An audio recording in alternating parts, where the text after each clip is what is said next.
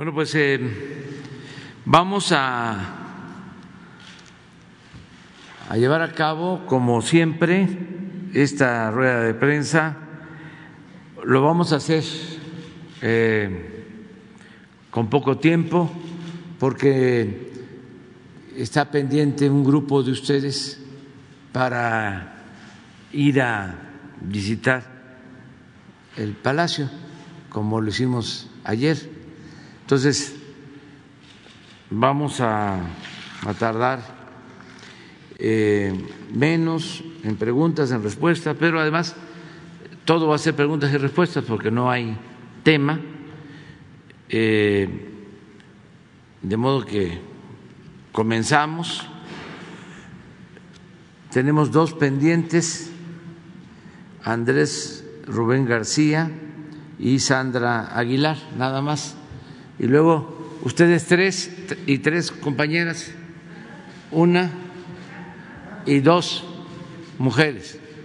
Allá está, ahí está. Ahí nos vamos. Pero primero Andrés. Buenos días, señor presidente. Andy García, del medio de comunicación guerrerense Códice 21. Tengo dos preguntas, presidente.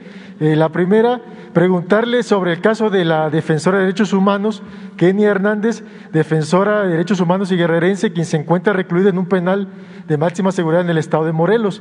Presidente, diversos organismos, organizaciones sociales y civiles se han pronunciado por la libertad de Kenia toda vez que aseguran que la detención fue arbitraria y con toda la intención de perjudicarla por parte de la CEPUFE, a raíz de varias manifestaciones en las que participó la activista, sin ser ella la organizadora de dichos eventos, por lo que ya más de un año en la cárcel injustamente.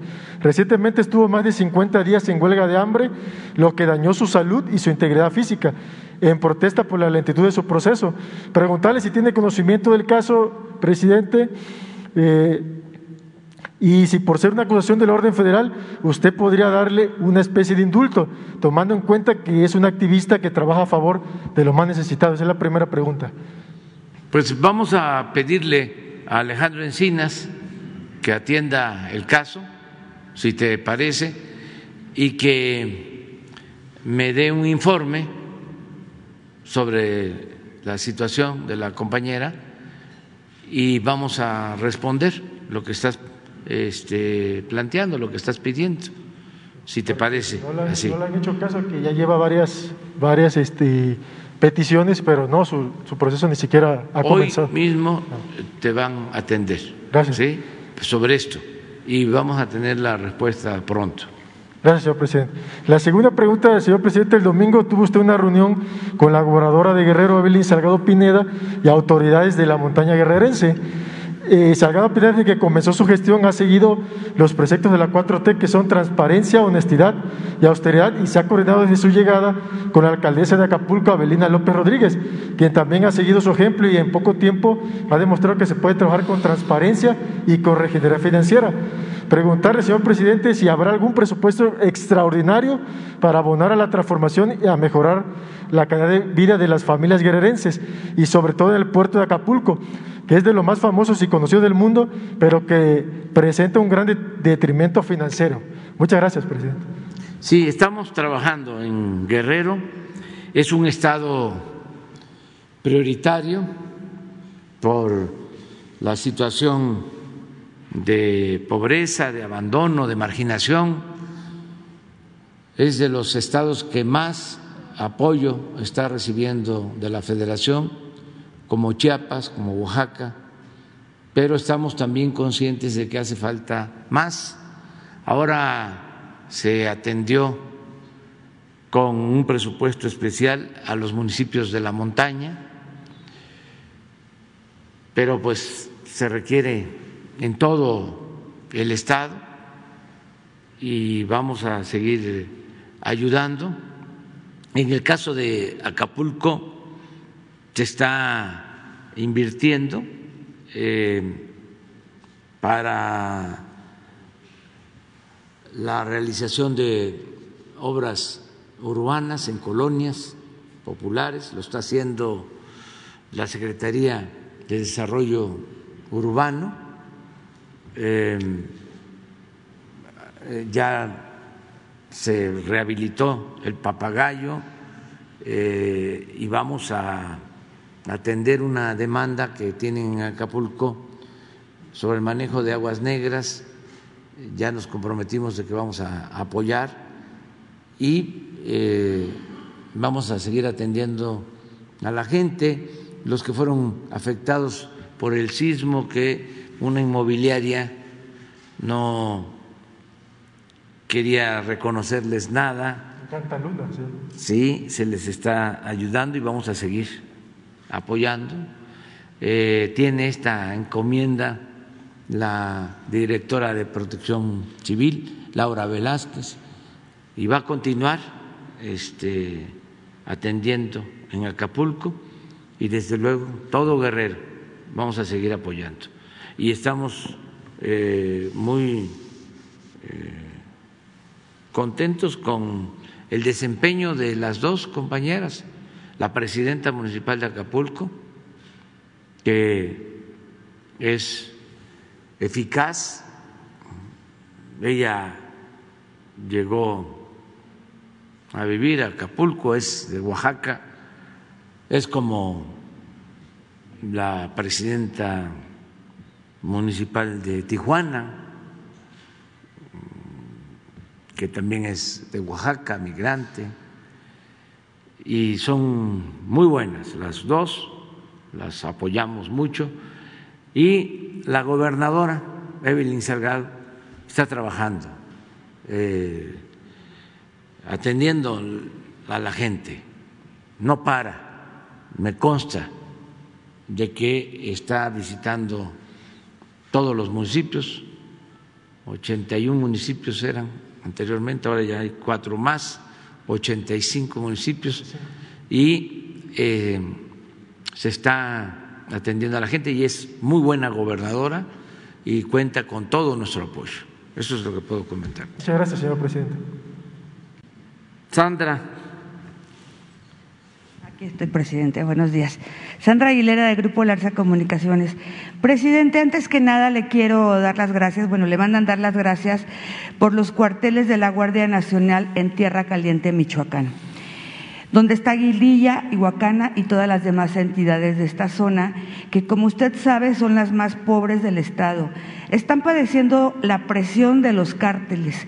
Entran constantemente hombres armados para llevarse a los padres de familia y jóvenes. Los usan para sus barricadas, dejan a las mujeres con sus hijos en una calidad precaria.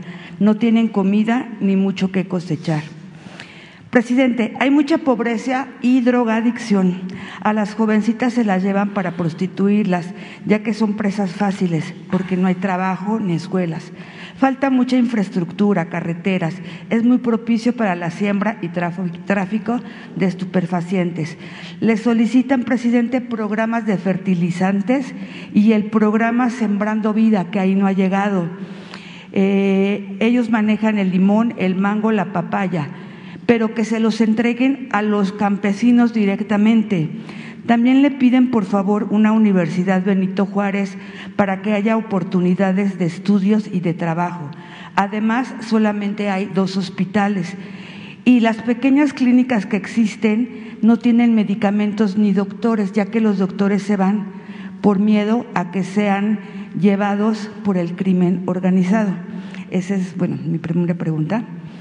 Y la segunda, presidente, estuvimos en Jalisco eh, con lo, que son los artesanos de Tonalá. Dicen que el gobierno del estado ha recibido apoyo federal para hacer vías. Ha hecho el gobernador, de hecho acaba de, de inaugurar la línea del transporte BTRI llamado macroperiférico. Sin embargo, los artesanos de Tonalá quedaron excluidos. Cabe mencionar que también los dejaron fuera de la línea 3 del tren ligero. Desde su planeación en el sexenio pasado, faltando solo cuatro kilómetros para conectar con el centro de Tonalá, fue la última estación de Tlaquepaque y así lo dejaron. La gente trabajadora, obreros, artesanos, se sienten excluidos del gobierno estatal por ser pobres. Dicen que solo benefician a la clase media y alta. Siempre se han se han dejado de lado al oriente de la ciudad. Es por eso que tienen mucha confianza en usted por su lema Primero los pobres y le piden que el gobierno federal les haga la ampliación del peribús que necesitan, además de pavimentar las calles y alumbrado público, pero que los recursos lleguen directamente al municipio o lo haga el gobierno federal. Y ya que estamos en Jalisco, presidente, le voy a comentar también de Zapotlanejo, que es otro de los municipios excluidos del, gobierno estatal. En cuestión de infraestructura, es una zona textilera, agropecuaria y de comercio. En algunas delegaciones del municipio necesitan pavimentación e iluminación. Su presupuesto es muy corto y por eso recurren a usted. De hecho, se solicitó la intervención de la Secretaría de Comunicaciones y Transportes para reconstruir un cruce que se ubica al oriente de Zapotlanejo, que es muy peligroso, presidente. Hay una lista muy grande de accidentes que ha habido. Eh, tengo aquí todos los accidentes, tengo la parte histórica. Eh, y esperan que, su gobierno atienda este asunto. Ya llevaron la petición al delegado de, de, Jalisco, están en estudio, ojalá y se pueda hacer. Eh, Presidente, ya que estamos con la Secretaría de Comunicaciones y Transportes, yo hice una denuncia hace más de un año con el, el ingeniero Organes me atendió amablemente de estas denuncias de corrupción. Sin embargo, las turnan a la Secretaría de la Función Pública y de ahí ya no pasa nada.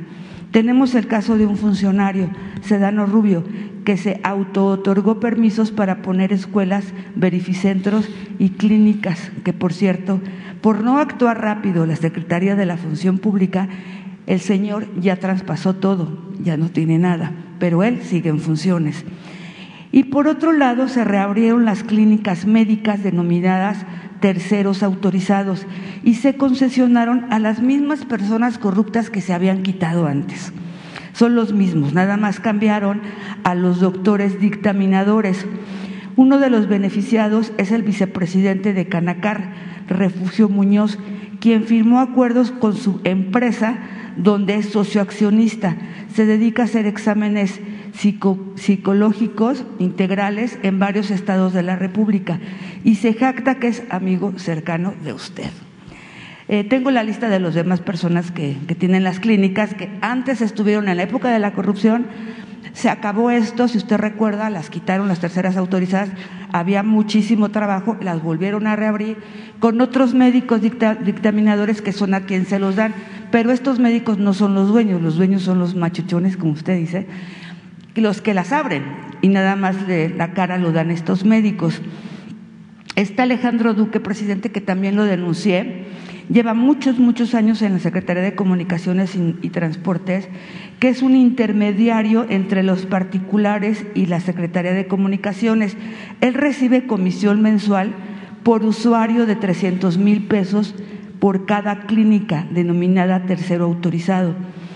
Después de denunciarlo yo, lo cambiaron, pero de puesto, pero sigue, sigue él con sus, con sus funciones. Eso es todo, presidente. Muchas gracias.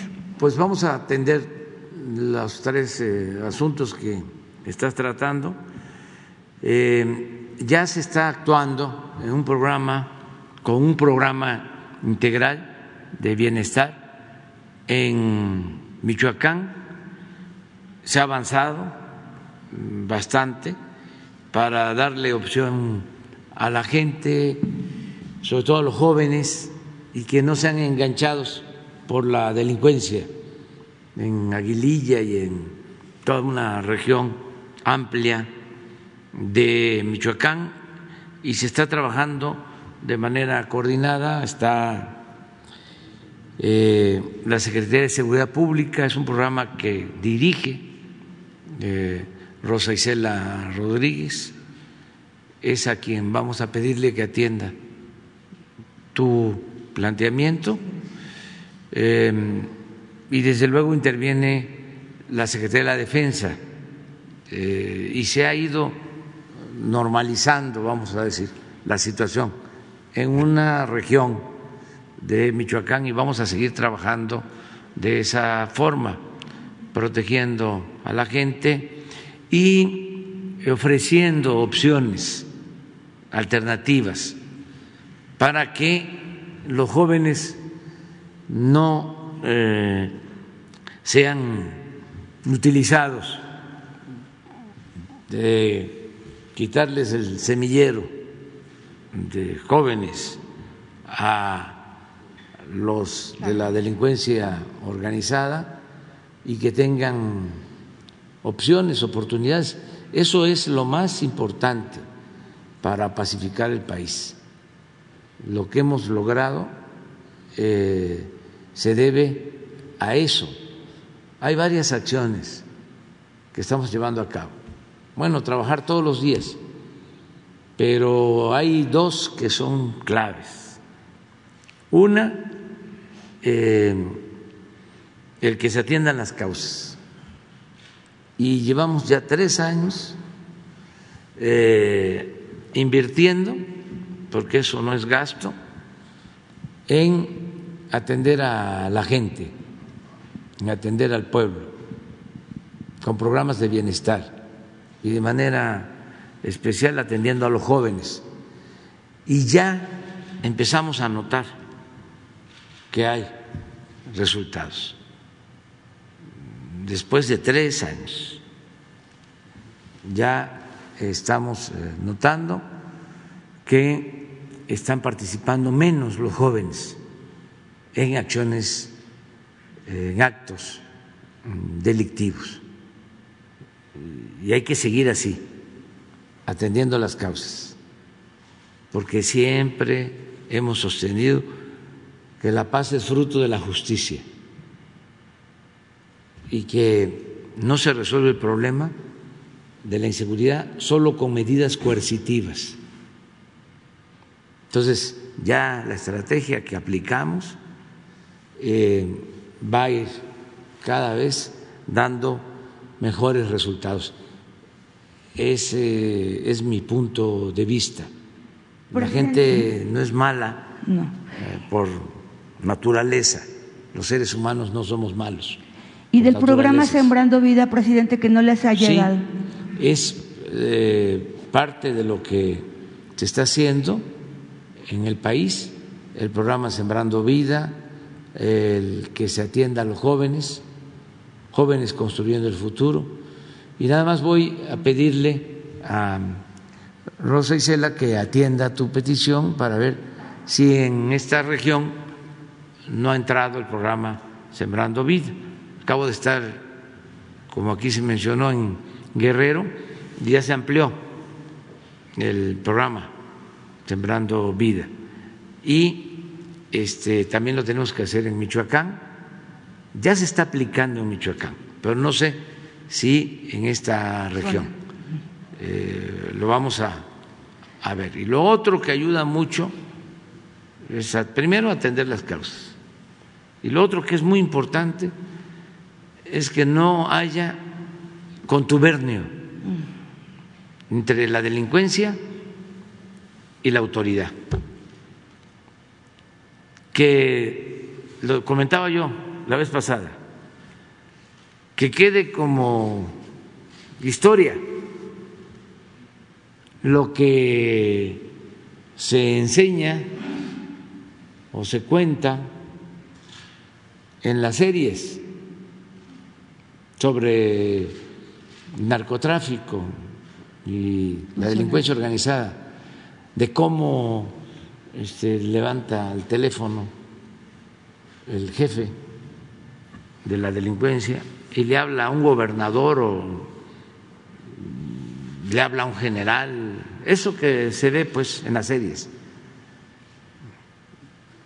que quede como algo que sucedió y que era parte real o ficción, que eso ya no vuelva nunca, jamás a repetirse, que se marque la línea divisoria entre autoridad y delincuencia. Y eso ayuda muchísimo, porque cuando la autoridad está al servicio de la delincuencia, pues ya no hay mucho que hacer. De hecho, le quiero comentar, presidente, que ellos me estaban diciendo que desde que entró la Guardia Nacional, eh, los delincuentes se fueron. todos los hombres armados se fueron, que cuando están en la guardia llegan y se van y creo que nada habían empezado con un cuartel nada más y ahora ya hay otros dos ahí en, Tierra Caliente y eso les ha ayudado muchísimo. Digo, cuando no están es cuando entran, pero realmente sí ha bajado mucho eh, el hecho de que se hayan llevado a tanta gente. Algunos han regresado, otros no, no han regresado, pero, pero todo va, va mucho mejor mucho, mucho mejor le, dan, le mandan dar las gracias, le solicitan esto y, bueno, que no los olvide. Otra cosa, lo de las clínicas, no hay medicamentos ni doctores porque pues tienen miedo. Sí, eh, me consta de que es una mm, región que por el predominio de la delincuencia no se podía contar con médicos. Hay en Buenavista, en la Tierra Caliente, en Michoacán, un hospital del INS Bienestar y teníamos ese problema. Y todavía eh, se tiene, pero ya poco a poco se tiene que ir normalizando la situación y tienen que tener los médicos y medicamentos en esta zona no se podía transitar, estaban eh, rotas las carreteras por la delincuencia. Y aparte ya la Secretaría de Defensa ya logró restablecer la comunicación en todos los pueblos. Eh, ya también los productores están sacando sus cosechas. En fin, se ha ido avanzando, pero falta todavía falta mucho. Y en el caso de Jalisco vamos a seguir ayudando, este, como lo estás planteando, a todos los municipios, eh, a toda la gente de Jalisco. Van a seguir los programas de bienestar en Jalisco. Aprovecho para informarlo. Eh, el apoyo a adultos mayores, eh, el apoyo a niñas, a niños con discapacidad, las becas y vamos a seguir eh, haciendo obras en coordinación con el gobierno del Estado, porque el tren es una eh, inversión federal que se realizó desde el principio de nuestro gobierno y eh, también ahora que inauguraron un libramiento para el transporte, una muy buena obra urbana, también eh, hubo recursos federales y vamos a seguir ayudando al gobernador, apoyando para que se hagan las obras públicas que se necesitan en Jalisco. Presidente, aquí esta parte donde usted ayuda al Estado para que se hagan las obras, llegan pero solamente a la, a la parte, a la parte pues de clase media alta, lo que es Guadalajara, Zapotlanejo, pero más para allá, que es a donde realmente los artesanos, los obreros, la gente trabajadora no tiene forma de transportarse, justamente por eso, porque no llega, o sea, lo hacen hasta, hasta antes de llegar no hay estaciones, este, por eso es por lo que le pedían eh, la continuación del, del, peribús, ¿no? Que, que ellos tienen, o sea, piensan que porque el gobernador es de MC o de otro partido, eh, le da prioridad a, sus municipios que pertenecen a este partido y ellos que son los más pobres no les llega todo esto, o la infraestructura, las calles pavimentadas, la, la iluminación. Es por eso que ellos quieren ver con usted que sea directamente o que la Secretaría de Comunicaciones y Transportes o los municipios puedan manejar esto. Sí, tomamos nota. Puede ser que se este, excluya en el caso de estas obras. No lo estoy afirmando.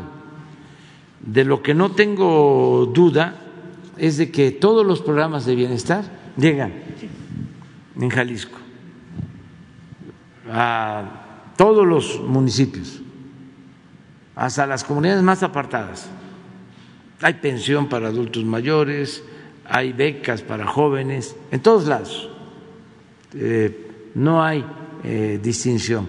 Pero de todas formas vamos a buscar este, una eh, comunicación con el gobierno del Estado para ver eh, sobre estas obras. Y ya por último lo de la, la, denuncia que hice de la Secretaría de Comunicaciones y Transportes, pero más que nada es la función pública la que no le da seguimiento. De hecho, la de Pemex, que tiene tres años desde que usted inició, no ha habido. Te lo pedimos a Roberto Salcedo, si te parece. Por favor, presidente. Sí. Muchas gracias. Muy bien. Ahora sí vamos con, con compañero. Buenos días, señor presidente. Demián Duarte del Sonora Power de Telemax y Radio Sonora. Eh, señor presidente, eh, es obligado que en el contexto de lo que está ocurriendo en Ucrania, pues se le plantee eh, la pregunta, aunque queda claro que su gobierno pues apuesta por la paz y el diálogo de acuerdo a las manifestaciones del canciller Marcelo Ebrard. Hay una situación derivada y es que cuando se dan este tipo de conflictos, la economía es el primer elemento que bueno comienza a estar en riesgo. El tema lo planteaba usted ayer del abasto de gas eh, para, para, alimentar las plantas eh, generadoras de electricidad. Sin embargo, derivado de las tensiones y ahora sí del conflicto, eh, los precios del petróleo están subiendo. El Brent del Mar del Norte subió arriba de los 100 dólares en la jornada de ayer. La mezcla mexicana de petróleo, lo cual es afortunado para nuestro caso, está arriba de los 88 dólares con 53 centavos, lo cual supone ingresos extraordinarios para, para, para el gobierno. Eh, sin embargo, eh, como elemento eh, subyacente pues está el aumento en los precios de los combustibles, la gasolina, el diésel en particular. Eh, preguntarle, señor presidente, si ya tiene su gobierno eh, alguna previsión para impedir que, bueno, pues en, un momento dado esta situación afecte los precios en los que se expenden las gasolinas en nuestro país, puesto que este elemento, como usted lo sabe, está al principio de todas las cadenas de valor eh, y, bueno, tiene un impacto directo sobre el consumidor. Al respecto, si tiene un comentario, por favor. Sí, este, bueno, en términos de política exterior,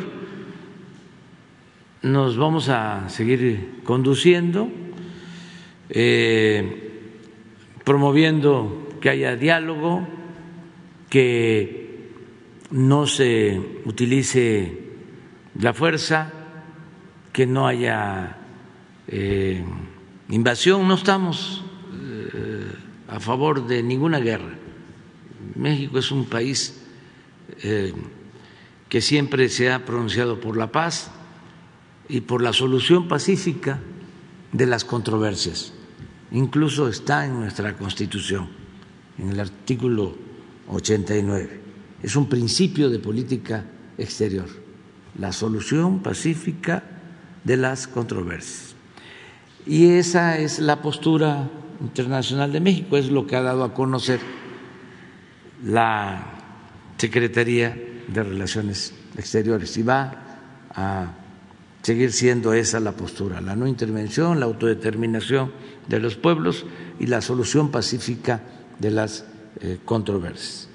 Acerca de los efectos económicos que puede de generar, que de, de, hecho ya están eh, produciéndose, estamos nosotros desde hace algún tiempo preparados para que si nos aumenta mucho el precio del gas de importación, eh, podamos eh, echar a andar todas las plantas de generación de energía eléctrica que eh, no requieren gas para evitar el aumento en los costos de eh, la energía eléctrica. Eso, informarle a la gente que ya tenemos ese plan para actuar. Por ejemplo, producir más energía eléctrica con agua. Vamos a, echar a andar a toda su capacidad las hidroeléctricas y otras medidas que estamos ya eh, tomando. Estamos preparados para eso con el propósito de que no haya apagones, que no falte la luz y que no aumente el precio. En el caso de las gasolinas, igual. Hay un subsidio, para decirlo con claridad. De modo que, aunque aumente el precio de la gasolina de importación, porque aumenta el precio del petróleo crudo, que esto no se traslade a los eh, consumidores, que mantengamos el precio de las gasolinas como está acordado, que no aumente el precio por encima de la inflación. Entonces, estamos preparados con ese propósito y vamos a estar pendientes. Eh, afortunadamente, eh, desde ayer que empezó a expresarse em, esta situación de intranquilidad, de nerviosismo en los mercados, por eh, la situación en Ucrania, nos agarró con eh, una apreciación del peso. O sea, hasta ayer teníamos eh, una situación muy favorable en cuanto a nuestra moneda un peso fuerte. Estaba en 2029 más. más 2029, lo que significa que eh, en el tiempo que llevamos no ha habido devaluación, es un hecho histórico. Entonces, ahora puede estar subiendo por esta situación, pero eh, tenemos margen. Este, y esperemos que eh, pronto se normalice la situación en Ucrania, que haya diálogo y se resuelva esto. ¿no? Además, no queremos la guerra en ningún lado, en ninguna parte, no queremos que la gente sufra, no queremos que la población civil sea afectada, no queremos la confrontación este, bélica. Esa es nuestra postura. Eh, señor presidente, como sabe, yo soy de Hermosillo, este, y en Hermosillo, pues hace 13 años, casi 13 años, nos marcó eh, la mayor tragedia infantil en la historia de nuestro país, el incendio de la guardería ABC. Eh, seguí con mucha atención este, y estoy seguro que todo el país, este, las manifestaciones, que no revelaciones, porque más bien son una confirmación de lo que pasó, de que hubo un contubernio del entonces poder político eh, que ocupaba la presidencia, eh, bueno, pues en, términos de encubrir, de evitar eh, que se hiciera justicia al respecto de el fallecimiento de 49 niños, este, 74 además que tienen secuelas en su salud que resultaron gravemente heridos. ahora, señor presidente, me, gustaría mucho que nos hiciera un comentario un poco más a, a, fondo de lo que usted pudo manifestar ayer, pero además decirle en Sonora a mí me tocó, eh, pues me tocó el incendio, me tocó el seguimiento puntual de todo lo que ocurrió con la guardería, me ha tocado manifestarle aquí este tema tan sensible. Eh, y bueno, en Sonora sabemos que más allá del poder presidencial, eh, la clase política de Sonora también está manchada por lo que sucedió. Ellos también tuvieron este contubernio. En su momento, Eduardo Bours, este, que era el gobernador cuando ocurrió la tragedia, bueno, pues hizo circo, maroma y teatro para tratar de negar este, la responsabilidad que había eh, al respecto de su administración. En su momento la exgobernadora, la hoy exgobernadora Claudia Pavlovich, ofreció unas cartas de garantía donde ella reconocía pues eh, o, daba fe de que las personas eh, responsables pues eran buenas personas y que bueno no tenían eh, carga de responsabilidad. preguntarle al respecto su punto de vista, señor presidente, este, ¿qué, qué cree que tenga que ocurrir ahora que se ha dado esta confirmación por parte del presidente de la Corte? Pues que no se repitan estos hechos lamentables, dolorosos, en donde es evidente que hay impunidad, que se protege a los que tienen influencia. Eso es lo que queda de manifiesto y ojalá nunca más vuelva a repetirse. La no repetición es importante y desde luego pues que no se cierre el expediente, que se busque que haya justicia. La verdad es que nosotros en su momento lo dijimos, mucha gente lo expresó, lo manifestó, de que había eh, protección, que habían intereses políticos. Y lo más lamentable de todo es que utilizaron la tragedia con propósitos electorales, porque eh, estaban cerca las elecciones de gobernador y empezaron a manejar estos lamentables hechos para sacar raja partidista. Muy triste. Y los medios, ¿eh? no todos, pero actuaron en complicidad. No había denuncia en medios. Silenciaron a todos. Incluso eh, llevaron a que ganara la gubernatura el partido en la presidencia. O sea, muy lamentable. O sea, porque no solo no se hizo justicia, sino aprovecharon la desgracia con propósitos políticos, para sacar raja política. Y en esto jugaron un papel destacadísimo los medios, no todos, porque resultó que empezaron a culpar a un partido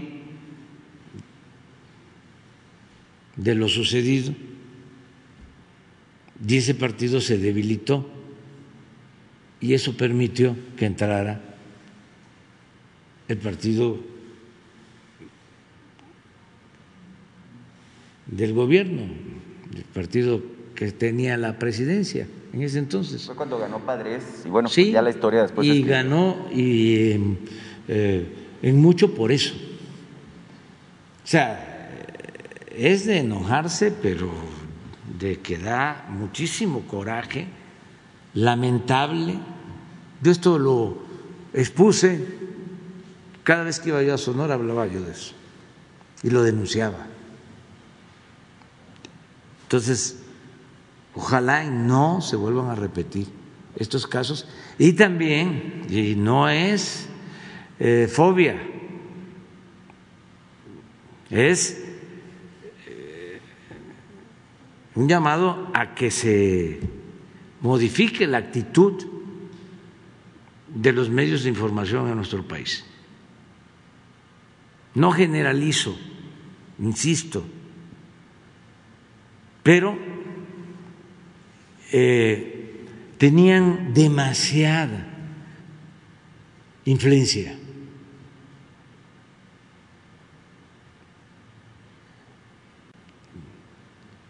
Demasiado poder o demasiado acercamiento al poder.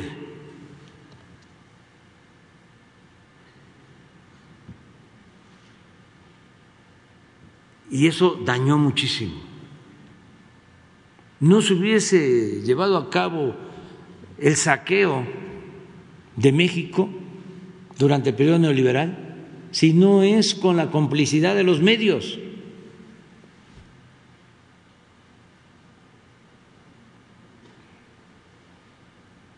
Y repito, no estoy generalizando, porque hubieron medios muy pocos que actuaron de manera ejemplar, resistieron, pero la mayoría se sumó, se adhirió, fueron correas de transmisión de una política de saqueo. Sirvieron para controlar, desinformar, manipular y crear las condiciones para que se impusiera el autoritarismo, la violación de los derechos humanos, la corrupción y la violencia. Ese es el resumen. Son de las cosas que ya no deben volver a ocurrir. Esa es la lección. Y lo que declaró el ministro de la Corte, Arturo Saldívar, es real. Le creo, porque él es una gente recta, lo considero una gente íntegra y a los que están más preocupados este, por preguntar por qué se cayó durante tanto tiempo, porque ahora es eso lo que le cuestionan, ¿no? Que por qué guardó silencio 13 años, en vez de eh, estar pidiendo uh, cuentas a los responsables, porque independientemente del tiempo, esto no prescribe,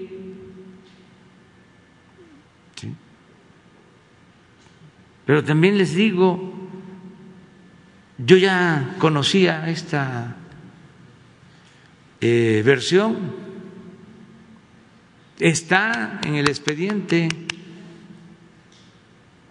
sobre el caso y están las resoluciones de los ministros que votaron a favor del carpetazo. Existen las pruebas y está lo que rechazaron, que fue lo que propuso el ministro Saldívar.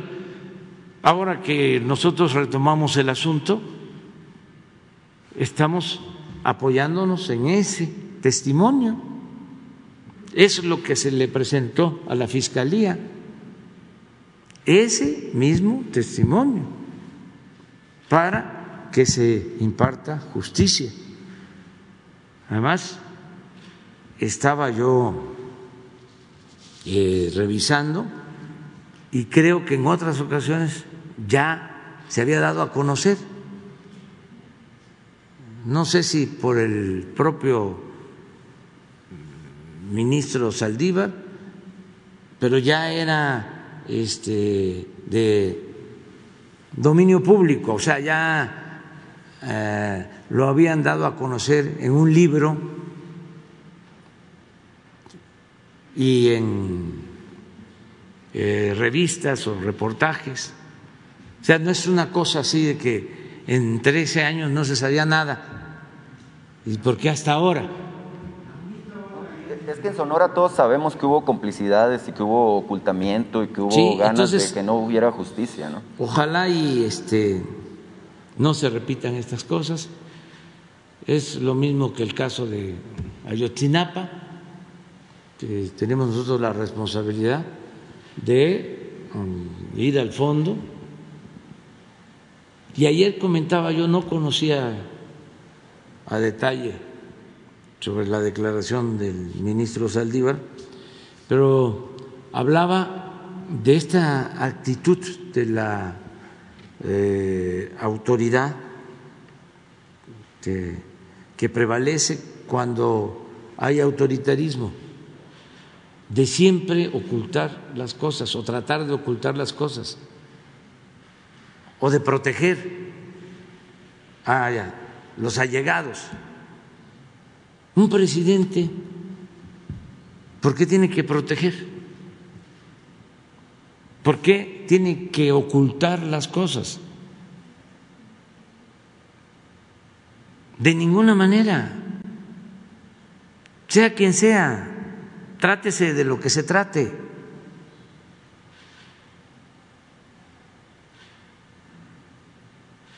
Pero era una costumbre. Si no hay línea, si no sale la orden de los pinos,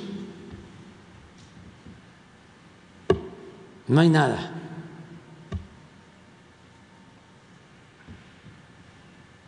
Imagínense qué autoridad moral puede tener un presidente que eh, ordena que se oculten hechos tan lamentables como los de la guardería ABC. ¿Qué autoridad moral? O lo de Ayotinapa. Yo ayer decía, ni modo que el presidente eh, Calderón haya dado la orden de que se quemara la guardería. Pues no. O que el presidente Peña haya dado la orden de desaparecer a los jóvenes. No. Pero al mismo tiempo, entonces, si ellos no ordenaron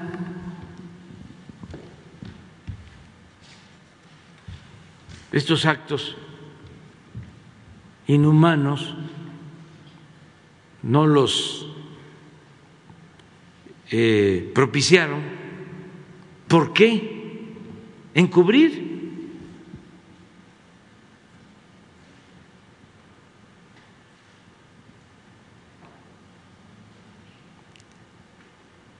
¿Por qué no transparentar lo que sucedió? Decir la verdad.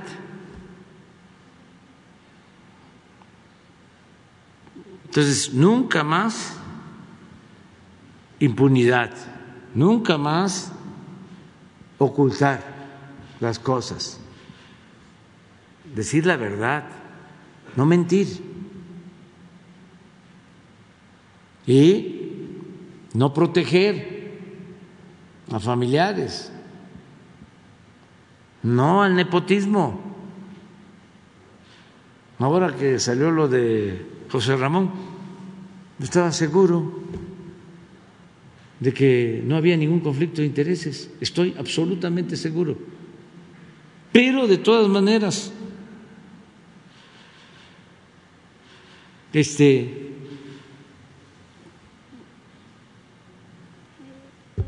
ordené de que se abriera la investigación o que se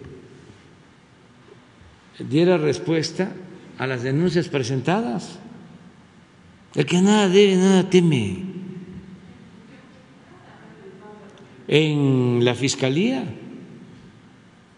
Y cuando la empresa petrolera vino y dio un dictamen, mi instrucción al director de Pemex, preséntalo, que se integre a la investigación que tiene la Fiscalía.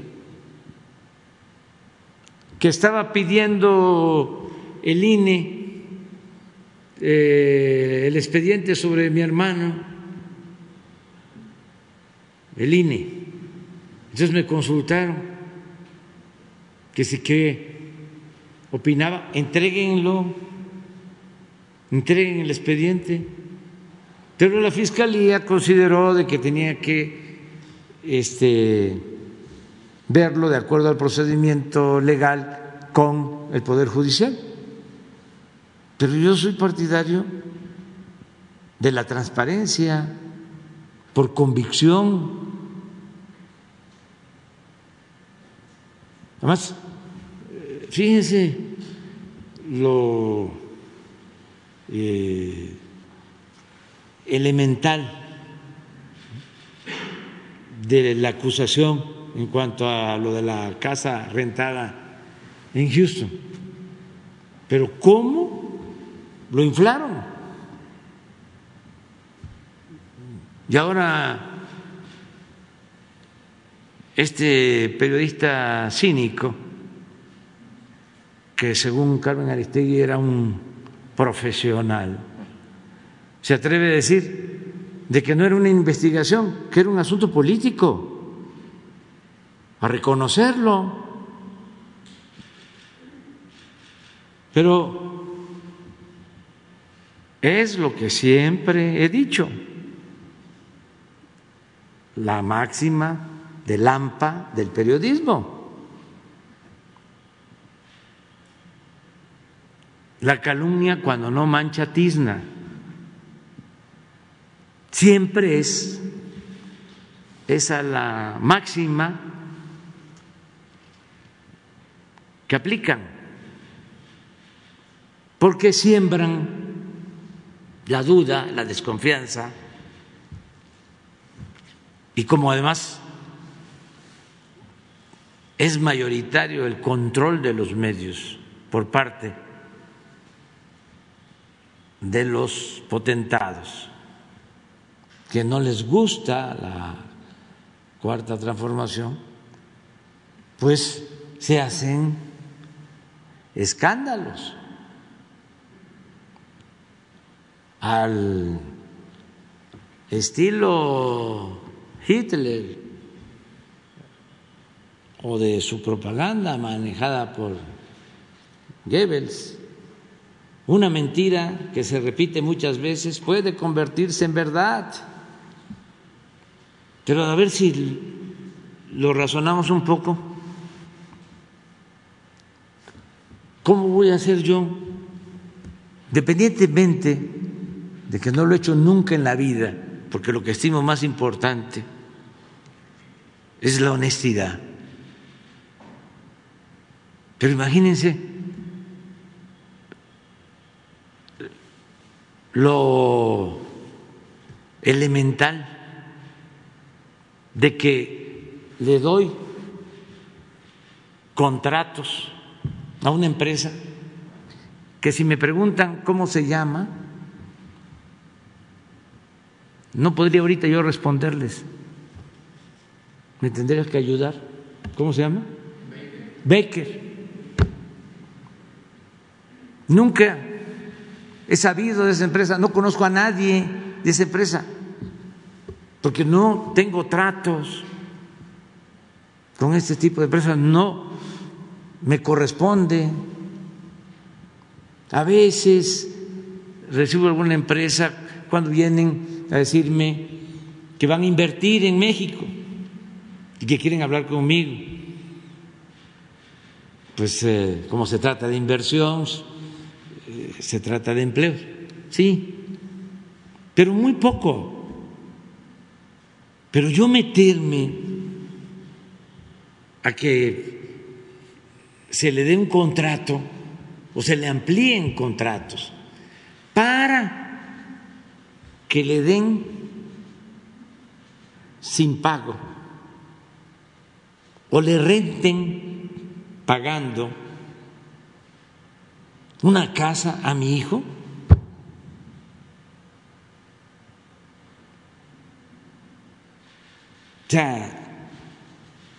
Ese sentido común. Y sin embargo, un gran escándalo, que por cierto, ya este, no hay materia Pero yo voy a seguir pidiendo que den a conocer cuánto ganan estos golpeadores. ¿Qué tienen estos golpeadores? Le sigo preguntando a señor Loré de Mola, porque el Instituto de la Transparencia no quiere que yo transparente los documentos que poseo, donde se demuestra que este señor tiene ingresos, y solo estoy hablando de sus percepciones, no de sus bienes, de 35 millones 200 mil pesos el año pasado. O sea, a razón de 3 millones de pesos mensuales. Pero no solo es él, hay otros famosos que se dedican a lo mismo, a lo mejor no tan burdos, más sutiles, pero por eso mismo quizá ganan mucho más. O sea, no tres millones,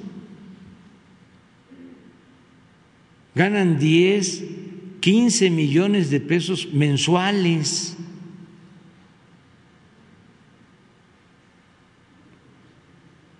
Y ellos deberían de dar a conocer cuánto ganan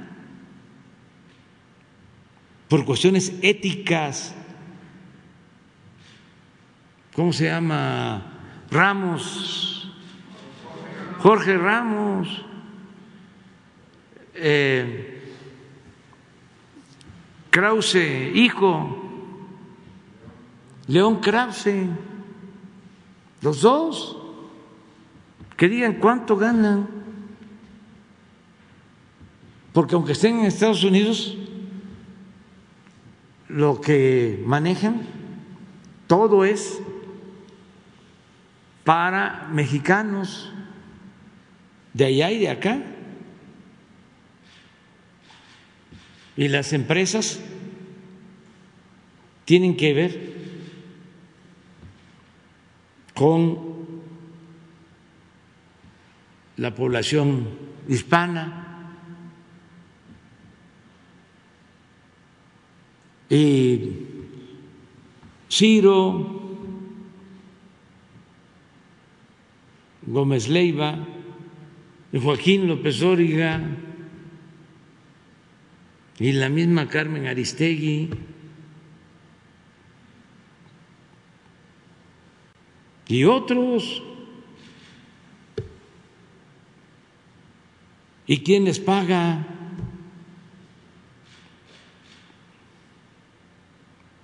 Que muchos este, reciben dinero de los medios conservadores, otros de asociaciones como la de la señora Casal y Claudio X González, que reciben dinero del gobierno de Estados Unidos Entonces, esos son temas importantísimos, porque si no, imagínense el daño que causan, y no es un asunto personal, es que nosotros, millones de mexicanos, estamos luchando por una transformación. Queremos desterrar la corrupción de México. Somos millones. Y si nos atacan, pues es que quieren que ese proceso de transformación fracase ¿Y qué es lo que ha dañado más a México? Sobre todo durante el periodo neoliberal, de 1982 a la fecha, siempre, pero en el periodo neoliberal, que fue tan defendido. ¿Qué es lo que dañó más? La corrupción, ¿Se hablaba de la corrupción en el periodo neoliberal? Nada. Tenían maiciados a todos, silenciados a todos, muy pocas excepciones. Puro quema incienso, aplaudidor, alcahuete. Ya eso no, aunque les dé coraje. Y es un tema importantísimo, porque con los medios, con el poder de los medios de información, llegaron a imponer autoridades, a suplantar el derecho del pueblo a elegir libremente a sus gobernantes, un exceso. ¿Cómo? Si tenemos los medios, manipulamos y podemos poner a cualquiera, al que nos convenga, nada más que acepte ser nuestro pelele para nosotros seguir saqueando, seguir robando sin ningún control. Pues es lo que hacían. Por eso es el coraje ahora. Pero vale la pena ¿eh? aguantar.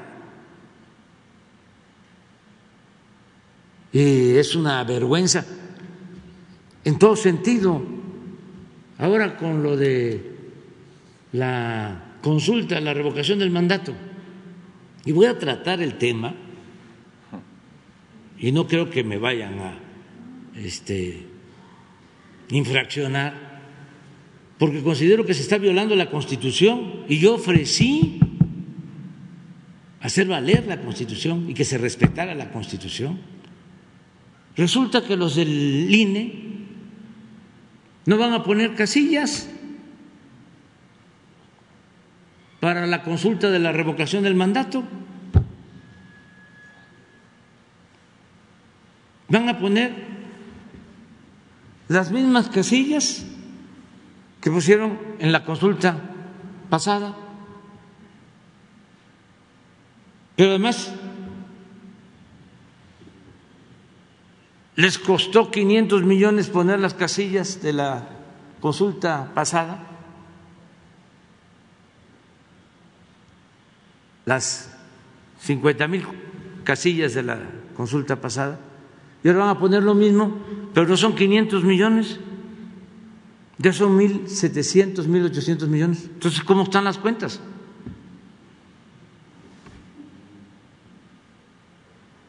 ¿Va a costar dos, tres veces más? Eso lo voy a dar a conocer. Imagínense, va a haber municipios en donde no van a instalar una casilla.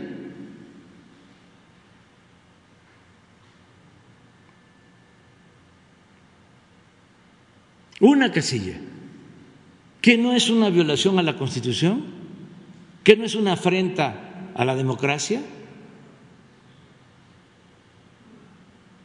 y todo porque los señores están en contra de la transformación del país. Cuando deberían de situarse por encima de intereses particulares, de intereses partidistas, ser auténticos jueces y sobre todo cumplir con la democracia.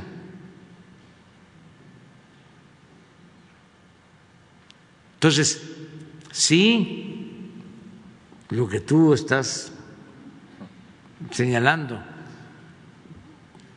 acerca de la guardería ABC, pues es todo lo que hay que seguir combatiendo. En Sonora, pues usted sabe, ¿no? El clamor es justicia por ABC eh, y que esto no se repita eh, nunca más. Así que muchas gracias, señor presidente. Un comentario al margen mío y de algunos compañeros que no estábamos el martes es que a nosotros no nos invitaron este, al recorrido este, y quisiéramos pedirle, eh, pues a ver si nos dan chancita, ¿verdad? También nos interesa mucho pues poder presenciar esto que, es inédito. Y eh, hoy es jueves, este, quiero hacerle una pregunta respecto a su visita 18 a Sonora. Estuvo usted en Nogales eh, a modo de visita de doctor, como decimos, pero creo que fue una visita muy sustanciosa.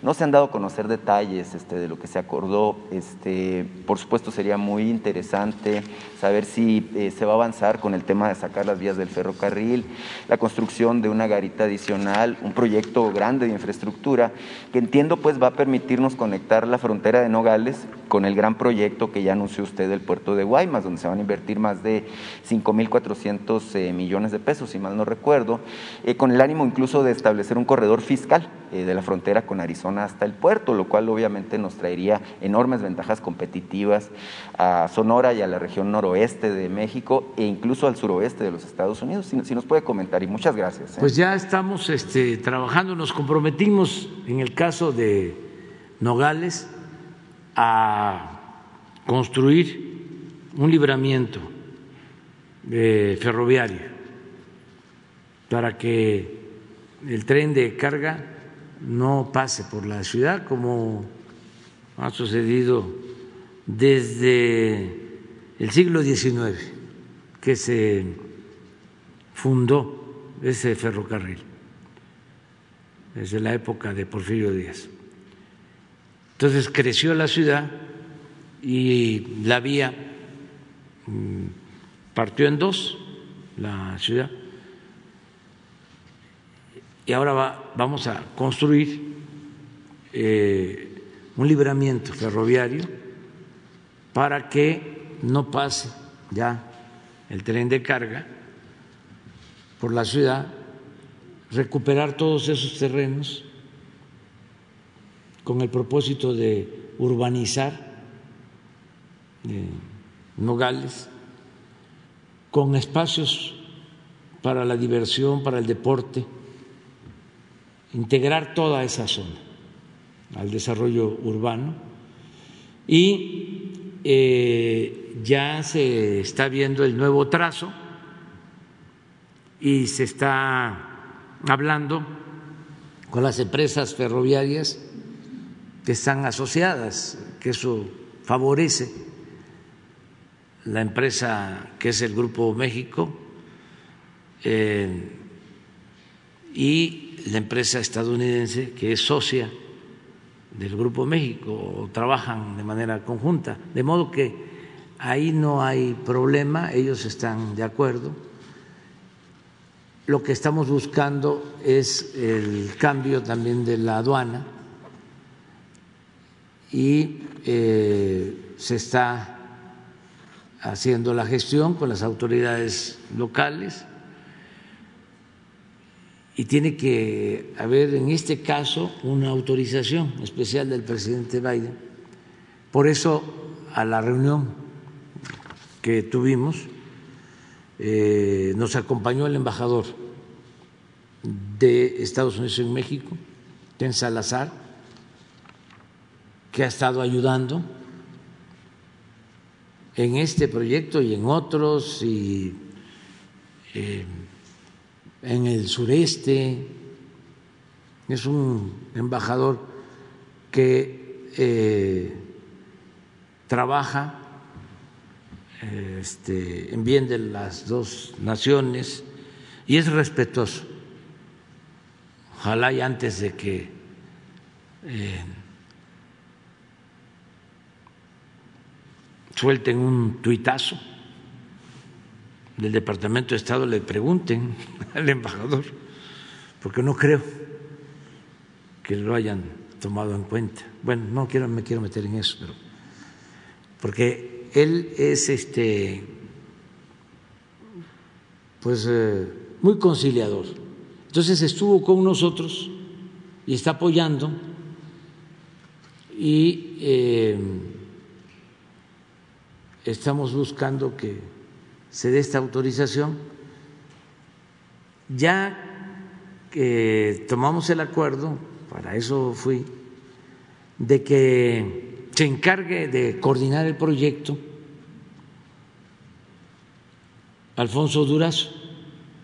Ayer estuvo, o antier, Alfonso Durazo, en Nogales, porque ya está viendo lo del derecho de vía, ya tenemos también los fondos, eso es importante. Todavía no se tiene el proyecto ejecutivo, eh, pero ya eh, hay una propuesta de alrededor de cinco mil millones, un estimado. Va a estar a cargo de la Secretaría de la Defensa la obra. Es un estimado, porque lo primero es hacer el proyecto ejecutivo para saber exactamente cuánto va a costar.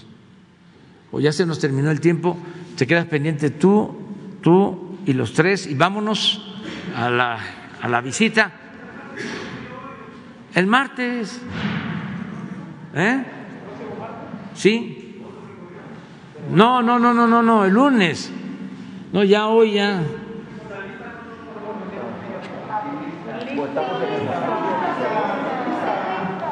Sí, pero ustedes sí, porque ya que ya quedamos, el lunes. ¿Sí? O si quieren mañana, porque nos vamos hoy en la tarde, vamos a Colima. Mañana va a ser eh, la reunión de seguridad y la conferencia en Colima y el lunes aquí en la Ciudad de México. Vámonos. Sí, el lunes, sí. Solo los que no fueron ayer, ¿no? Para que tengamos las mismas condiciones.